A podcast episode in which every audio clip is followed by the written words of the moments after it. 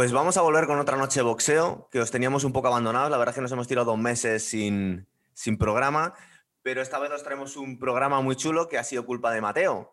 Así que cuéntanos, ¿qué, ¿cuál es la idea para el programa de hoy? Mira, yo creo que en bueno, todos los deportes, en la mayoría de los deportes, nunca se sabe quién va a ganar. A veces el que va por encima eh, acaba perdiendo, pero esto en el boxeo es aún más evidente. Ha habido combates magníficos donde, mm, bueno, hasta incluso uno de los dos que vamos a analizar hoy, hasta eh, a, dos segundos del final iba ganando uno y luego gana el otro, eh, o el otro que vamos a analizar, donde uno estaba ya, se daba ya por perdido y sin embargo gana el otro. Así que yo creo que el boxeo es eh, el ejemplo del deporte que hasta el último segundo no se sabe quién puede ganar. Te entra una mano y aunque haya sido perdiendo todos los asaltos, pues puedes ganar, eh, dependiendo, independientemente de la, de la, categoría de peso incluso. Eso es. Es como si pensamos que cuando estamos viendo un partido de fútbol, el que va ganando 7-0 tiene pinta de que va a ganar, pero aquí en boxeo no existe el 7-0, ¿verdad? En cualquier momento te dan la vuelta al resultado, en, en el último segundo incluso. Exacto, es, eh, es, un deporte fascinante también por eso, porque hasta el último segundo hay que verlo y hasta el último segundo puede ganar eh, cualquiera de los dos. Entonces habíamos elegido dos combates, os íbamos a hablar del, José Luis Castillo, Diego Corrales y también del Julio César Chávez, Meldrick Taylor, ¿verdad? Sí, dos clásicos de, de, este tipo de combates son dos clásicos. Castillo Corrales es un, un combate mítico, yo creo, aunque digamos que por nombres Castillo Corrales tampoco que sean el top del, del boxeo mundial. Eh, aunque bueno, pues los dos pelearon entre otros con, uh, con Mayweather, ¿eh? Castillo dos veces, eh, obviamente perdiendo, pero nunca por KO. Y sin embargo, Corrales sí que en 2001 perdió con, por KO. Y el otro, bueno, estamos hablando de probablemente el mejor boxeador mexicano de la historia, Julio César Chávez, y este Meldrick Taylor, que luego hablaremos de muy buen, muy buen boxeador, yo creo, pero que acabó bastante mal, o sea, muy tocado incluso físicamente. Cierto. Entonces, empezamos con el primer combate. Os hablamos un poquito de los, de los boxeadores, unas mínimas nociones para que tengáis un poco em, conocimiento de quién estamos hablando. José Luis Castillo, que es mexicano, nació en el 73 y está considerado uno de los mejores pesos ligeros de su generación. Eh, y como os ha comentado Mateo, tuvo dos combates con Floyd Mayweather. El primer combate de Floyd Mayweather, mucha gente todavía dice que lo ganó. Es decir, fue un combate muy igualado y la verdad es que, bueno, hay sus dudas. Tenemos, la gente ha tenido sus dudas. Nosotros dos somos muy fan de, de Floyd Mayweather. Pero tú qué piensas de ese combate? ¿Lo ganó Castillo o no lo ganó Castillo? Hombre, estuvo a punto de, a punto de, pero yo, yo le daría, le daría a Mayweather la, la victoria de ese, de ese combate. Hay que, para ganarle a Mayweather, sobre todo en aquella época, había que ganarle claro, muy claro. Si no, es normal que los jueces tuvieran un poco, digamos, se decantaran un poco más por el gran eh, Mayweather. Claro, y luego tuvo un segundo combate con Mayweather, que encima venía Mayweather convaleciente de una operación de hombro y aún así le pasó por encima a Castillo, que es una cosa que le gusta hacer mucho a Floyd Mayweather, ¿verdad? Cuando hay un poco de unas dudas, pasó con Maidana, pasó con más boxeadores y dice, bueno, si por si queda dudas, le aplasto el siguiente combate. Y parece ser que lo hizo con Castillo también, ¿verdad? Exacto, sí, en el segundo ya ahí vamos, no, no hay duda, aunque ya te digo que, que no hubo KO, con lo cual... Eh, por supuesto. bien, bien por Castillo, que es un boxeador que peleó unos, vamos, tiene unas muchísimas peleas en, eh, su palmarés. O sea, no es uno cualquiera, vamos. Eso es, mira, el récord lo tengo aquí apuntado, es un 66-13-1 con 57 caos. No está mal, ¿eh? De 66 combates, 57 caos. No está nada mal. Y el otro, bueno, pues el otro, Diego Corrales, eh, también era. Es un buen, un buen, eh, un buen boxeador, yo creo. Sí, sí. Eh, Diego Corrales tiene un 45 con 33 caos, ¿verdad? Que tiene un porcentaje un poco más bajo. Eh, es estadounidense, de padre colombiano y mexicano, es solo medio mexicano. Y la verdad es que mm, su, biografía tiene algunas cosas curiosas. Por ejemplo, tuvo un duelo bastante importante con Casamayor y con Casamayor pasó algo curioso, que eh, perdió el combate, tuvo una discusión Casamayor con el, con el entrenador heredó de alguna forma al entrenador y le ganó a Casa Mayor. O sea que de alguna forma hubo, como un fichaje de Figo en el Real Madrid-Barcelona. Sí, además creo que los dos eh, con Casa Mayor pelearon, y además en varias, ocasiones. Era un poco eh, el Jolly Casa Mayor en aquella época. Todo, todo, el mundo se peleaba con él y que siempre le ganaban. Eso es. Luego, eh, también deciros que Corrales, la verdad es que fuera del ring tiene una vida bastante polémica. Bueno, la verdad es que murió. Murió en el. Pues ahora mismo no tengo aquí apuntado. En el 2005 ganó el, recibió el título del combate del año por justo este enfrentamiento con Castillo, que fue el combate bueno, lo estaba comentando con Mateo. Luego tuvieron una revancha que no fue muy allá, ¿verdad? No, la revancha no tiene nada que ver. El gran combate de estos dos es el, el Castillo Corrales 1. 7 de mayo de 2005. Eso es. Simplemente para poneros un poco en, antecedentes con Corrales. Corrales estuvo un año en la cárcel por haber maltratado a su novia embarazada, luego murió en un accidente de tráfico de moto en el que parece ser que lo, provocó él, de hecho tenía alcohol en el sangre, o sea que tuvo una vida bastante trágica, pero aún así tenemos que recordar este combate, que es uno de los más grandes que ha habido, ¿verdad? Sí, sí, uno, vamos, desde luego, eh, Corrales, si, se, si alguien se, se acuerda de Corrales en el boxeo es por este combate. Este combate que, como se ha comentado Mateo, es del 7 de mayo del 2005 en Las Vegas. Estos, dos combates de los que vamos a hablar hoy fueron en Las Vegas. Y bueno, Corrales gana en el décimo round, pero es que este décimo round es de locos, ¿verdad? Fue un combate muy parejo, bastante salvaje. Se castigaron. a mí me recordaba un poco a, estos combates que vimos en el, programa de, los Fab Four de Martin Hagler y, Ernst. ¿verdad? Es un combate que desde el principio van con todo pero sí es verdad que en el último round mm, parece que Corrales va a perder, ¿verdad? Hombre, de que además de manera bastante clara, porque eh, vamos, lo tumba el otro Castillo, lo tumba dos veces. Eh, hasta ese momento, de hecho, los, los jueces le, le, estaban dando ganador a Corrales, dos jueces contra uno, pero estaba muy equilibrado y quedaban todavía tres asaltos, el 10, el 11, el 12. Y sin embargo, pues se mete en el 10 con un Castillo bueno, el, combate siempre ha sido bastante en corto. El otro también, de, de Medrick Taylor y, y, de, y de Chávez, y luego lo veremos, han sido dos combates en corto. Sí, sí. Eh, cara a cara, cabeza contra cabeza y repartiéndose golpes todo el rato. Y en el asalto número 10, la verdad que es increíble lo que pasa, porque efectivamente Castillo le noquea a Corrales.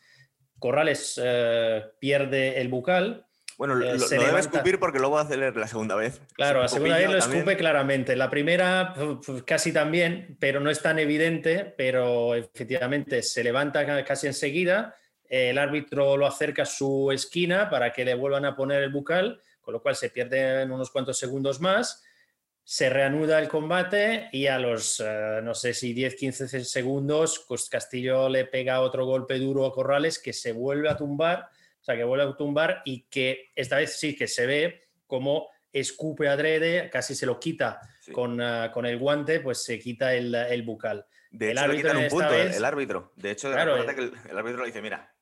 El árbitro que, este Tony, Tony, Wicks, no estamos hablando de uno cualquiera. Hoy también los dos combates están bastante caracterizados por los árbitros. Dos grandes árbitros, en este caso Tony Wicks, que, eh, bueno, que ya la segunda vez cuando ve que efectivamente escupe el bucal, pues le, penaliza con un punto, se va a la esquina otra vez, el entrenador le vuelve a meter, le vuelve a poner el bucal, pero muy enfadado, además le grita y le dice, tienes que cerrar la boca y, aguantar con el bucal puesto.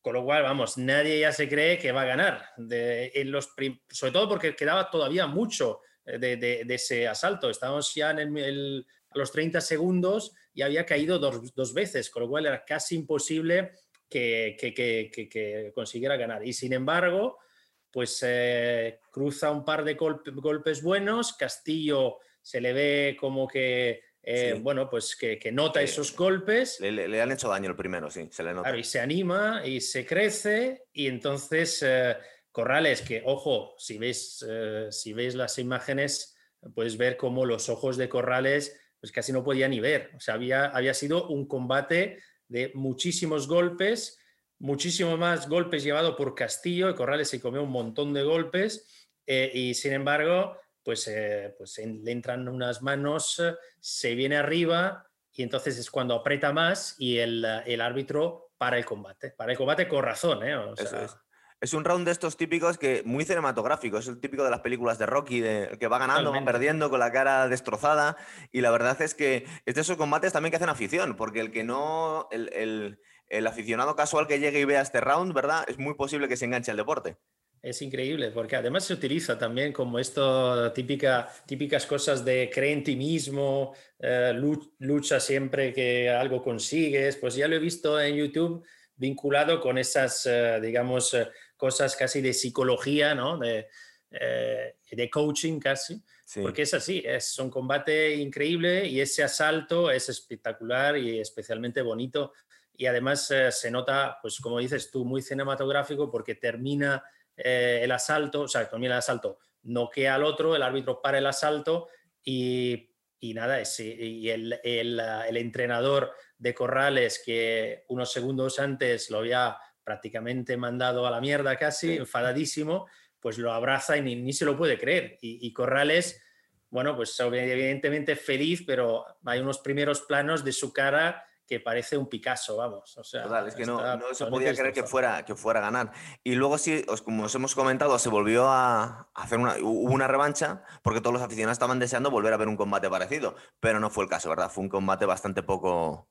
No, a veces esto, esto pasa, mm, que luego el, eh, después de un combate como ese es difícil que haya otro, otro igual. Nosotros hemos comentado algunos, como el de Ward contra Gatti, por ejemplo, que fueron combates espectaculares pero efectivamente en este caso no. Este caso es el primero, el que ha pasado, digamos, yo creo que a la historia del boxeo, pero luego ya los, los siguientes son, el siguiente digo, no, no, no tiene nada que ver con el primero. No fue lo mismo. Y el otro combate del que os íbamos a hablar hoy es de Julio César Chávez contra Meldrick Taylor. De Julio César Chávez, pues ¿qué vamos a contar? Julio César Chávez tiene un 107 6-2 con 86 caos pero nacido en ese sentido en, en Sinaloa, está, como os ha comentado Mateo, está considerado uno de los mejores boxeadores de todos los tiempos. Pero, y esto es importante que la gente se lo olvida, tanto que estamos dándole vueltas al 50-0 de Floyd Mayweather, Julio César Chávez tenía un 87-0 cuando perdió el primer combate, ¿verdad? Sí, sí, bueno, de hecho llega a este contra Taylor con un 68-0 y 55 por KO. O sea, estamos, y tenía 27 años, ¿eh? O sea, ojo, no, no tenía ya 30 y tantos Tenía 27 años, 68-0, 55 caos. Taylor llega al mismo día, al mismo combate, con 24 años, o sea, más jovencito, pero con un 24 combates ganados, ninguno perdido tampoco y un empate. O sea, que nada mal, pero claro, la diferencia entre los dos, eh, con tan solo tres años de diferencia de número de combate, combates y éxitos, es eh, abrumador. Dicho esto, Taylor hace un super combate. Es verdad. ¿verdad? O sea, le, tuvo ahí casi casi perdiendo. Mm, fijaros que Julio César Chávez, el primer combate que perdió, ese 87-0, lo perdió contra Pernell Whitaker. Es decir, hacía falta una auténtica bestia para, ganar a Julio César pues Chávez. Fíjate, el, eh, fíjate, porque el entrenador de Taylor, Luduba, era el mismo entrenador de Pernell Whitaker. Y eh, viendo otra vez este combate, pues me recordaba mucho Taylor a Whitaker. Y efectivamente, Chávez contra Whitaker pierde y contra Taylor está a punto de perder, porque la manera de boxear de estos dos, súper rápido, esquivan muy bien, se mueven mucho eh, y, aceptan incluso la, pues eso, la, el, el, cuerpo a cuerpo, como se dice en italiano, un, combate de cerca, muy físico, eh, pues la verdad que le pasó factura. De hecho, los datos son eh, abrumadores. Taylor llevó 457 golpes y Chávez 258. Estaba ganadísimo el, combate, a pesar de que Taylor, los, eh, los, golpes que recibió, pues le pasaron factura, y mucho, porque su cara está machacada al final. Sí, es que Julio César Chávez pegaba muy duro. De Taylor, os contamos un poquito por encima, tenía un... Terminó la carrera, os estoy contando del, digamos, su, su récord final, con un 38-8-1 con 20 caos. Eh, si podemos poner alguna diferencia es que no era tan contundente Taylor en la pegada como Julio César Chávez, ¿verdad? Es decir, uno tiene un 107-86 y otro tiene un 38-20. Es decir, Hombre, que claro, este, e, en, este combate lleva 457 golpes y no le tumba, que son muchísimos golpes. ¿eh? Eh, se nota un poco la diferencia de pegada entre los dos. Eso es. Uno era un, boxeador más defensivo y otro es el típico prototipo de boxeador mexicano que va hacia adelante y muy contundente. Eh, pero bueno, Meldrick, Taylor, como os ha comentado Mateo, no era un don nadie. Es decir, primero, es de, nació en el 66 en Filadelfia, que es una ciudad con bastante solera en el mundo del boxeo. Eh, y fue oro olímpico en, Los Ángeles 84 y campeón de la WBC y de, y de la IBF. Es decir, no era un don nadie, era un campeón con sus cinturones y un, y un oro olímpico. Y el oro olímpico con 17 años, no, tenía, no había cumplido todavía los 18, o sea que apuntaba maneras el, chaval. Eso es. Y este fue un título por, hasta cierto punto, unificar. Es decir, estaban en este combate estaban buscando unificar títulos. Es del 17 de mayo del 90 en Las Vegas y Chávez llegaba de campeón de la WBC y Taylor de la, de la IBF. Y bueno, como se ha comentado Mateo, pierde pierde Taylor, porque más que otra cosa pierde, ¿verdad? Porque va ganando el combate. Sí, bueno, el, desenlace es, dramático. Este también es de película, porque eh, está ganando Taylor. De hecho, los, eh, hay dos jueces que le daban ganador y uno, de manera muy sorprendente, daban ganador a Chávez, eh, a pesar de, bueno, pues ya el, el, boxeo no es una matemática. 457 golpes contra 258, a veces no, no vamos, hay, hay que analizar algo más pero bueno, es, si alguien ve el, combate, pues efectivamente Taylor lo estaba ganando. Chávez eh, estaba, luchando, o sea, quiero decir, Chávez estaba ahí presente, pero le estaba costando mucho. Es posible que pues los jueces a veces valoran la contundencia del golpe. Es decir, igual estaban dándose cuenta que los golpes de Chávez eran más duros y hacían más daño que los de Taylor, pero aún así, como se ha comentado mm. es que es, el doble. en este caso, yo creo que, que valoraba mucho el nombre de Chávez. O sea, el otro, este juez decía, este es Chávez y, no puede perder.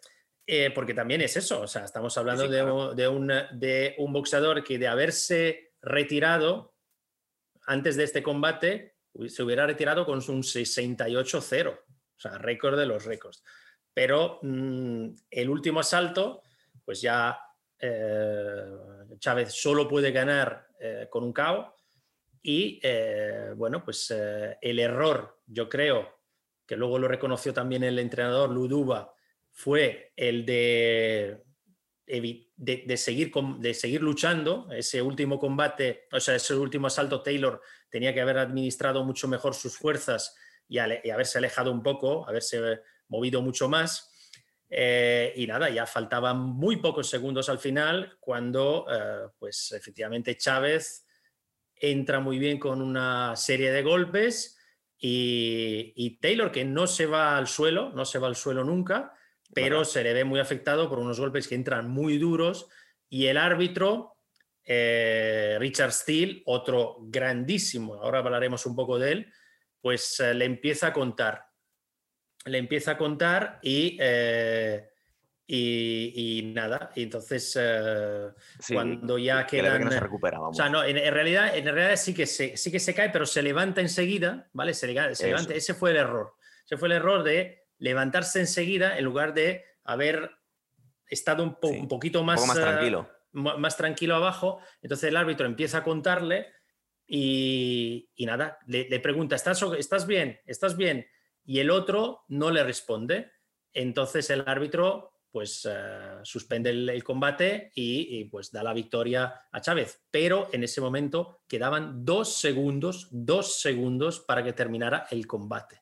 Eso es lo que estaba pensando. Yo te quería preguntar, ¿tú crees que está bien tomada la decisión? Porque un, boxeador que va ganando tan claramente un combate, que no le dejen frito el otro, o sea, es decir, yo para haber tomado esa decisión, Mm, hombre, en papel por lo menos podría decir, si estuviera con la, espalda totalmente pegada al suelo, es natural no darle la oportunidad para, levantarse.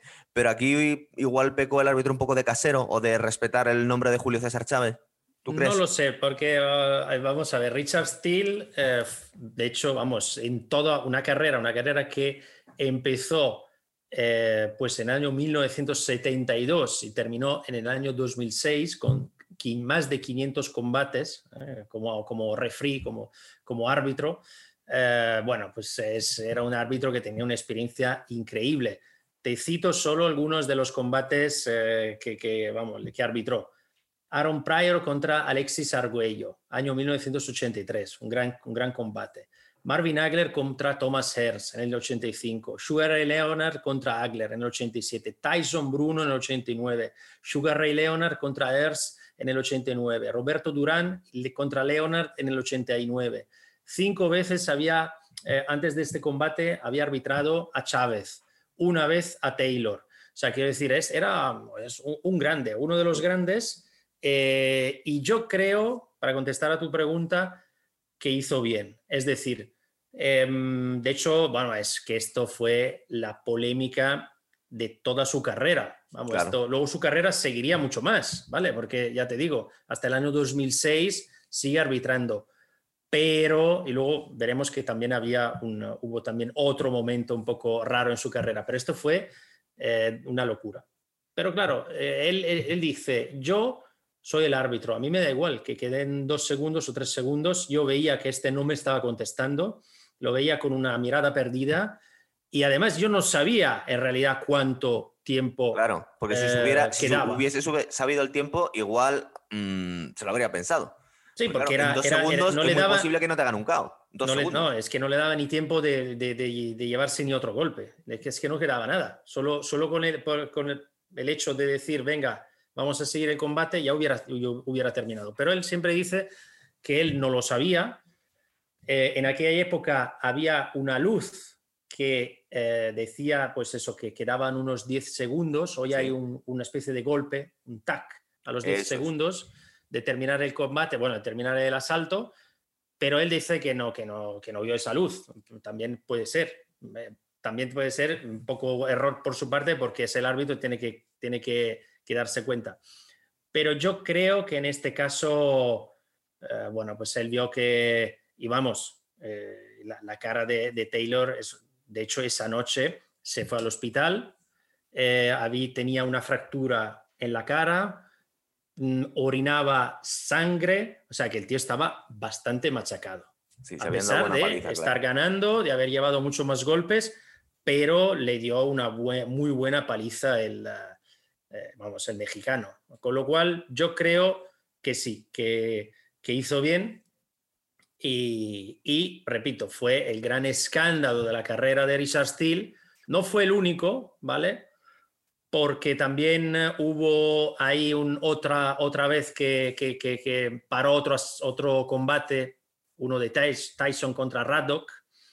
Ah, sí, eh, sí, lo recuerdo. el mismo árbitro que para el combate eh, con Raddock, en ese caso sí que no se cae, pero... se había eh, caído unas pocas veces antes, pero... Sí, se había caído, pero esta vez no y tal, y entonces, bueno, pues ese, ese fue el segundo combate un poco, digamos, polémico, eh, arbitrado por Richard Steele, pero repito, en más de 500 combates, pues hombre, el hombre, yo creo, además lo recuerdo, porque era el mítico árbitro de los años 90, lo recuerdo perfectamente, Richard Steele era como, era casi un divo para, para mí, o sea, para los aficionados de boxeo que arbitrar a Richard Steele era algo, pues nada. E-, era como, como aquel, aquel árbitro italiano, como, como el Colina de los. Sí, exacto, era un poco como Colina del boxeo, porque además él, fue boxeador profesional, ¿eh? entre el 66 y el 70, eh, pues eh, boxeó de manera profesional con un récord de 12-4, 12 ganados, 4 perdidos, 10 por KO.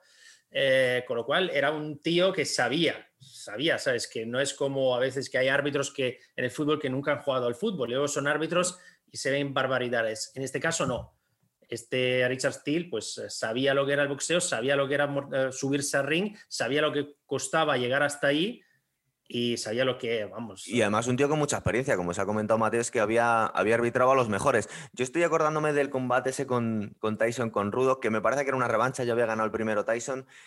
Y, hombre, es que cuando te está pegando Tyson y estás un poco indefenso, pues igual con más razón es un momento para parar el combate. Es decir, ese combate no lo iba a ganar, si es verdad que en ese momento le paran cuando está en las cuerdas, pero yo lo veo menos claro. De hecho, mm, yo estoy de acuerdo contigo, pero este combate, este que estamos hablando de Taylor, de Taylor Chávez, perdón, de, Chávez Taylor, em, podría ser más polémico que el que, el que has comentado tú de, Tyson Ruddock, porque el de Tyson Ruddock era un poco alargar la agonía, aunque Ruddock era un tío que pegaba muy duro. Lo que pasa que, vamos, si, si ves luego la reacción de los de Ruddock, eh, vamos, de hecho Richard Steele tuvo que salir del ring escoltado por la policía, porque se avalancharon todos los de Ruddock, se avalancharon sobre él, querían pegar. O sea, no se podían creer que parara ese combate, ¿no? Pero es una cosa que se ha dicho mucho. Em, cuando tienes que destronar un campeón, no sabemos si consciente o inconscientemente el árbitro tiende a ser un poquito casero. Entonces, cuando estamos hablando antes del castillo Floyd, eh, Mayweather, es que para ganar Floyd Mayweather tienes que dejarle frito casi, porque si no, eh, el aura que tiene de invencibilidad, es un tío con un campeón mítico, pues no sabemos hasta qué punto en la mente del árbitro entran las dudas a la hora de quitarle el título. Y es posible que también pasara esto. Eh, no sabemos hasta qué punto no quieren destronar a un supercampeón si no queda claro realmente que ha perdido. Sí, pero bueno, sí, en ese caso sí, pero eso en ese caso tendría que ser los jueces más que el árbitro, ¿no? Pero, por ejemplo, lo de Richard Steele, eh, ese año, mm, que fue el año 1990, el, año del, del, combate. Eso es. Eh, pues ese año luego volvió a arbitrar 28 veces, 28 veces más. Eh, creo que ha sido el, el, año en el que más ha arbitrado arbitró Richard Steele. O sea, quiero decir que no le penalizaron luego por eso. Es más, le, le, siguieron contando con él y siguió, mm, pues eso, arbitrando unos combates míticos incluso. Entonces estamos de acuerdo más o menos en el resultado. Bueno, el primero está claro, básicamente no se pudo levantar, pero este otro, este otro eh, combate también. Y luego os queríamos comentar un poquito la actualidad, que poquito a poco empezamos a tener un poco de actualidad. Hace poco tuvimos el combate Povet King White, que pasó algo por el estilo, es decir, eh, White iba ganando, White era la gran promesa para entrar en, digamos que en el Olimpo de los pesos pesados ahora mismo, de hecho es el, el eterno aspirante para el cinturón verde, para el WBC, y en un combate que iba ganando eh, se comió un upper y le dejaron frito. Un upper muy parecido al que, al que le pegó Joshua en su combate.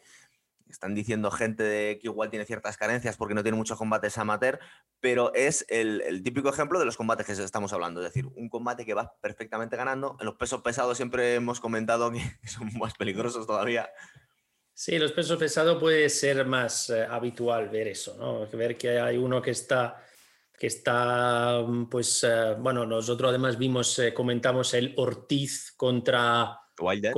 contra Wilder y, a ver, Ortiz iba ganando, estaba además boxeando muy bien, lo que pasa que luego Wilder le, le, cruzó ahí una mano, le entró una mano de estas suyas y lo, y lo dejó frito, ¿no? Pero sí que entre los pesados se suele ver más este... Estas sorpresas, digamos. Exacto.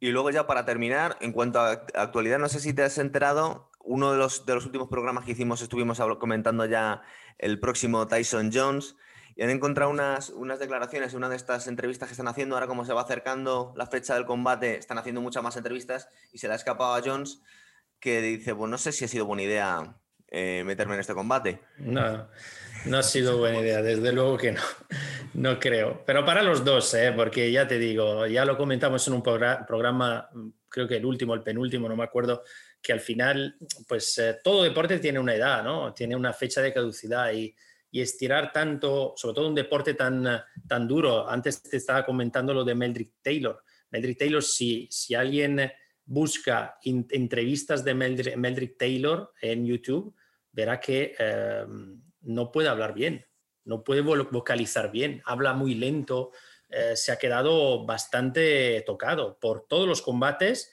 pero yo creo que también es mucho por el combate contra Chávez, eh, porque fue un combate que, donde, donde mm, recibió una muy buena paliza, a pesar de que lo estuviera ganando hasta el final, pero eh, Taylor es el ejemplo claro de un boxeador que siguió, de hecho se retiró, luego volvió por dinero, como, como uh, Radok, Rudok también hizo lo mismo. de, hecho, Rudok creo que sigue haciendo todavía exhibiciones. ¿eh? Sí, sí, Rudok uh, hace, hace no mucho era, todavía seguía siendo profesional. O sea, tú imagínate. Eh, además lo, lo, reconoció en una entrevista, reconoció cuando le preguntaba, oye, ¿por qué lo haces? Y él dice, por dinero. Vale, muy bien, pero claro, es que estamos hablando de eh, una persona que tiene ya 50 años. Sí, sí. Con lo cual, es, eh, yo creo que, vamos, para mí se equivocan los dos, los dos, eh, en volver a boxear. Pero bueno, vamos a ver eso y luego vamos a ver ya si podemos ver algo interesante. a ver, esperemos que sí. Por cierto, de la última entrevista de Tyson, que se le está subiendo el ego ya, ya supongo que da por, por, por, ganando este combate. Le han preguntado pues, si va a pelear con Joshua y ha dicho que sí, que le gustaría. Eso, otra, vamos, es que yo espero que no, porque si no esto, esto se convierte en un circo y el boxeo no, no, necesita esos circos, ¿sabes? Necesita algo, algunos combates chulos, que lo, vamos, Lomachenko, por ejemplo, a ver ahora el combate, o Josh Kelly, por ejemplo, he, visto que probablemente eh, hay una pelea mm, igual en noviembre. O sea, que puede haber combates bonitos eh, sin público, eso es un rollo en todos los deportes, la verdad, pero bueno, también el boxeo, porque el público yo creo que siempre es importante.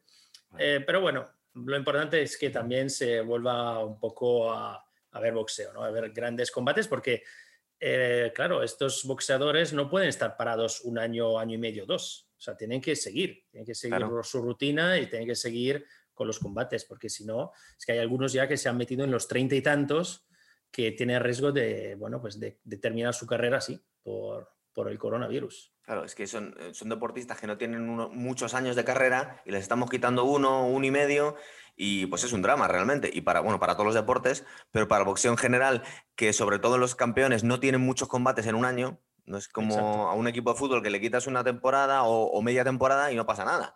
Pero es que un boxeador, por ejemplo, Joshua pelea dos veces al año, le quitas, no tiene más. No, no, exacto. Yo creo que hay que volver a esto, a que haya peleas, aunque sea sin público, obviamente, pero bueno, que, que las hay, ¿eh? sigue habiendo peleas, pero que haya de la que empiecen ya las buenas. Muy bien, pues, pues lo dejamos por aquí, un programa cortito, pero hacía falta que os, que os enterarais por, de, estos dos combates que son míticos y que son los típicos combates que no sabe lo que va a pasar hasta el último momento, como las películas. Hay que verlos, hay que encontrarlos, que son fáciles de encontrar en YouTube. Muy bien, pues lo dejamos aquí, señores. Muchas gracias. Hasta luego.